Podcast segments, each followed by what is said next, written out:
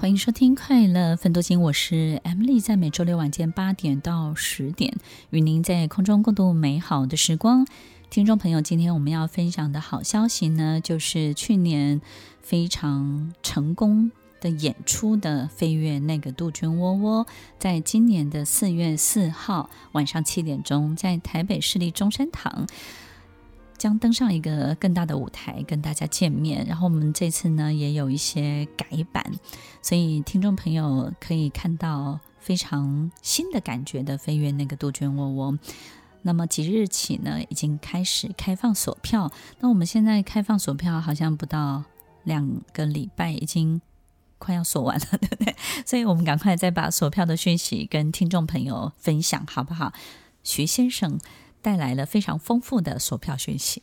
好，索票的部分呢，就是电话的话，帮我拨打零八零零三一二三一二零八零零三一二三一二进行演出的索票，或是上网上到诚挚的官网进行线上索票。另外，也可以搜寻橘子泥，找到橘子泥的粉丝专业，也可以进行索票哦。所以，其实在这个。演出的或彩排的过程当中，其实有很多的，我我发现每次彩排，其实跟跟听众朋友分享，真的大家都笑成一团，对不对？我我觉得一出戏如果可以让演员也开心。然后呢，这个笑点跟这些所有一些经历的事情，都可以让演员本身非常有感觉。我觉得他就能够去震荡到我们的观众。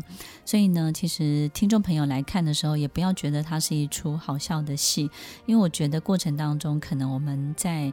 这个自己的触动上面，自己的感动上面的比例呢，其实会是更高的。我觉得就是放松心情，然后给自己一个美丽的夜晚。所以其实我们在彩排的过程当中有很多很特别的场景，对不对？那谭亚可以跟我们分享一下吗？好，那些特别的场景就是，当然除了一般人家在彩排当中可能会有一些出槌啊之类的地方，但更有更多的就是。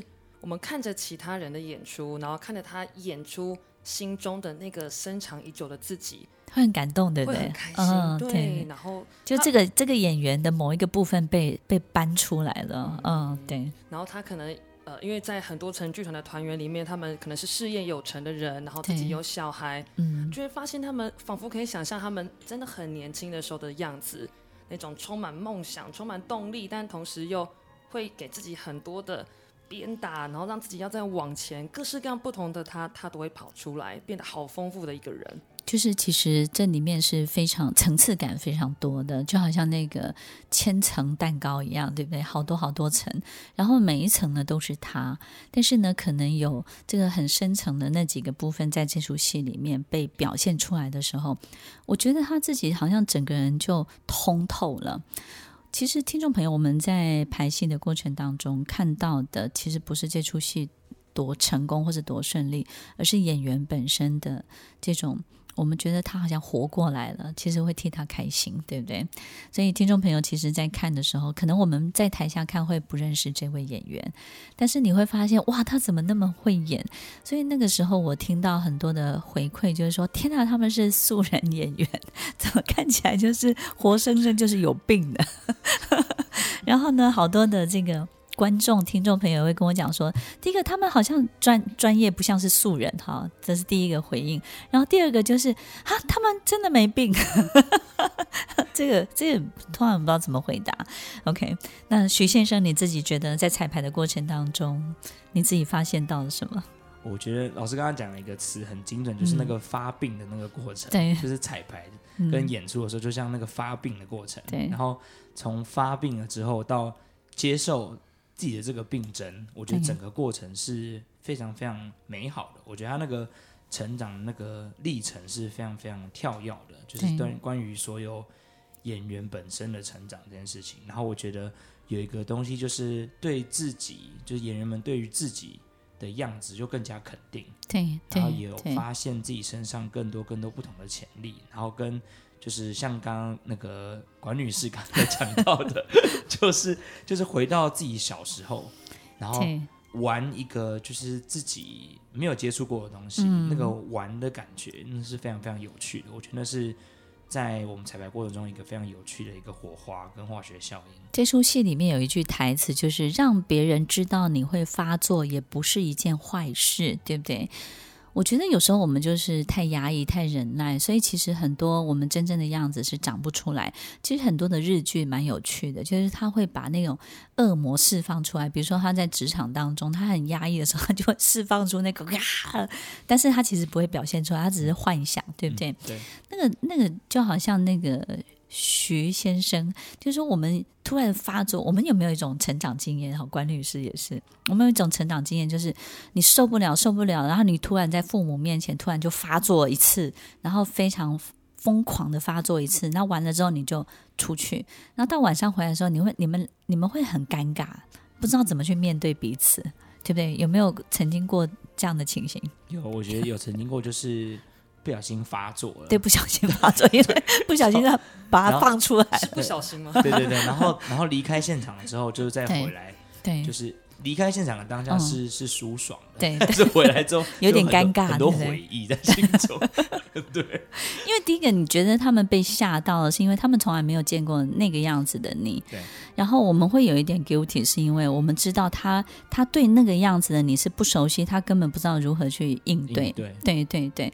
那可能我们平常也没有机会让他们知道自己那个样子，所以其实那个现场是很尴尬，他彼此会变得很客气，对不对？对是不是这样子？是是是。OK。其实，听众朋友，我们在那个部分被释放出来的时候，你会发现周围的人完完全全都无法反应。那是因为第一个，当然他们不熟悉；第二个呢，就是他们会觉得那个样子的你，跟他们平常习惯驾驭的你是完全不一样的。所以那个时候，他们反而是非常的 panic，是惊慌失措的。所以，其实，在整个这个排戏的过程当中，我觉得我们自己有很多很多的发现，但我觉得想要跟听众朋友分享的，倒不是只有彩排的过程，因为毕竟彩排的过程只有演员本身参与。我觉得是在登上舞台的时候。的观众结束之后，观众的反应是非常奇妙的。这个观众的反应呢，其实我们我们有很多的点是我们自己没有发现的。好比说，观众会说：“诶，那个某某某，他说出哪一句话的时候，从那一刻开始，后面的戏我都没看了。”我说：“为什么？”他说：“他说，Emily 老师，你知道吗？我从那一刻开始就掉到我自己的状况里面。我们有一幕是中枪的这一幕。”我们经常被人家开枪，可是我们没有办法反击。但是呢，这个开枪呢，可是正中我们的要害。但是呢，在生活当中对我们开枪的人，其实也可能是我们最亲密的人。他说他在那一刻开始之后，他就完完全全后面戏都接不上，他开始在他的世界里面。然后他非常的感谢，他说：“其实内幕其实就让他知道说，原来这个叫做中枪，原来是会受伤的，原来是正中我的要害，而不是我这个躯壳还能够行走，那就表示我没有问题。”那他也感受到这些部分，我觉得观众的反应是非常特别的一些观点跟视角，对不对？所以关律师你自己从观众这个部分，嗯、我相信我们去年得到太多太多，对，非常多很特别的回馈。对，对你自己这边收到的是什么？呃，其其中有某个人他是一个单身的人，然后他刚好处于一种要转职的那种很迷惘的过程。对。然后在看完了戏之后，他就跟我说，嗯、他觉得。每个人真的都可以随时都可以重新出发，跟重新开始，因为发现在这个戏里面，每个人身上重新来的机会太多了。一下他很正常，一下他很疯狂，一下子他会去弄别人，一下子忽然间他又变得非常聪明有智慧。对，他发现原来人是可以这样子转换的，转换其实那个反而是一种更健康的状态。他觉得他可以去开启他另外一段的人生。有人问我这个问题哦，就是说，哎，他说导演导演。哇，那个那个就是对我就是学到这种转换，原来我就是要这样转转换的快一点这样子。那我他就说你你这样子写是不是这个用意？我就说嗯，其实转换的很快呢，有一个关键就是你不要太负责任。，OK，听众朋友，我真的要鼓励大家，就是说呢，我们不用在每一个角色当中哦，真的要百分之五百的负上所有的责任。有时候我们会觉得说，我既然有了这个角色，我就希望别人看我是怎么样，我可能要把它演到可能百分之五百的的尽责，百分之五百的想象。可是有时候我们只是演个路人甲呀，你你这个路人甲太抢戏。在你的人生当中，你可能会觉得是很负责任，可是，在某些人的故事当中你是很强的。我们有时候就是路人甲。路人乙，我们有时候是主角，我们有时候是什么？但是当我们是路人甲的时候，或者是我们只是那个杂货店老板，你去买个东西，跟他说多少钱，他跟你说十块钱，你就是那一句台词。可是如果我们在这个杂货店老板这个角色太尽责的时候，可能我们的徐先生就会说：“哦，十啊，也许哦，嗯，哎，五块啊，那他就他就会拖戏。”拖很久，因为他觉得他要对这个角色负责，对不对？OK，所以其实转换里面有一个很重要的心理关键，就是说，我们我们心心中有一直有一个心锚，就是觉得说每个角色我一定要在我的世界里面做到百分之五百、百分之一千，但是其实。在别人的脚本里面，你真的只需要付出百分之十，然后这样子就够了，轻描淡写的划过去。OK，那我觉得就是转换这件事情，我觉得是那、那个时候观众问我的时候，我给他的一个回馈，但是他好像也得到，他说啊，对哦，啊，原来就是不要太负责任。OK，也不知道给他的建议到底是对还是不对。那徐先生，你觉得从观众的回应，你你刚刚有没有从不负责任得到启发？我觉得那是一个很重要的启发。然后我也有听到观众说，就是一个是一个是很好看嘛，很多画面很很很漂亮很美。然后另外一个他的潜台词就是说他很羡慕，他很羡慕，他很羡慕台上的这群不是演员，他羡慕台上这群人，可以活得这么自由自在，因为跳脱他日常生活的规则。对，一开始他会觉得说，哎，这部戏。好像好像也很乱，然后我我不知道我在看什么，然后他后来才发现说，哦，原来我这么乱是比较舒畅，跟对这是前女友的回馈，不是，哦，不是前女友回馈，OK，不是，不是，哎，怎怎么怎么可以这么舒畅这样子？所以我觉得看完之后，就是对于我觉得对他们对于自己有另外另外一种想法了，他跟对于自己的人生啊，跟自己。我觉得很多时候都是自己给自己很多角色的设定，嗯，然后把自己框住了，对对。然后看完这部戏之后，他们有点脱离了原本的这个东西框架，这样子，所以就分手了，是吗？不是，新的启发，不是老师。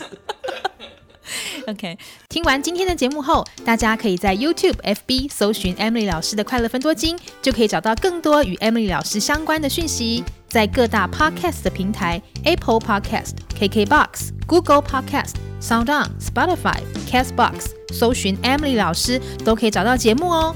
欢迎大家分享，也期待收到您的留言和提问。Emily 老师的快乐分多金，我们下次见，拜拜。